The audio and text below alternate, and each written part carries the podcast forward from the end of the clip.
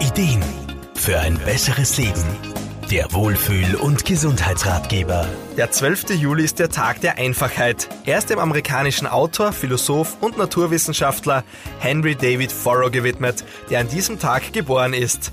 Er wurde unter anderem durch sein Buch Walden oder Das Leben in den Wäldern bekannt, in dem er über das einfache Leben in der Natur nachdenkt.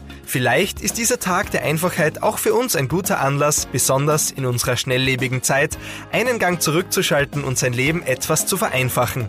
Lebens- und Sozialberaterin Irma Frumann. Es ist ja kaum zu übersehen, dass unser Leben von einem immer mehr, immer schneller geprägt ist.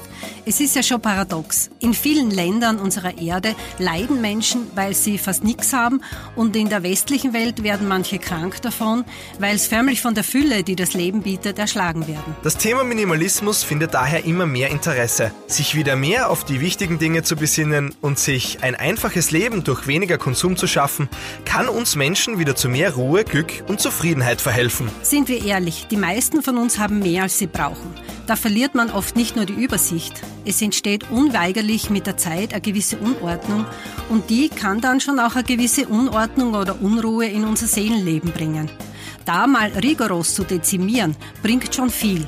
Das Sprichwort weniger ist mehr macht hier durchaus Sinn. In der Glücksforschung ist man der Meinung, dass äußere Ordnung wesentlich zu innerer Ruhe und Zufriedenheit beitragen kann. Man behält auch leichter die Übersicht über seine Besitztümer und konsumiert weniger.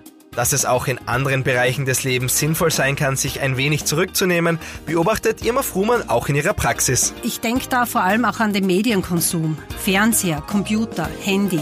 Auch da in der Freizeit einmal ganz bewusst reduzieren und stattdessen raus in die Natur.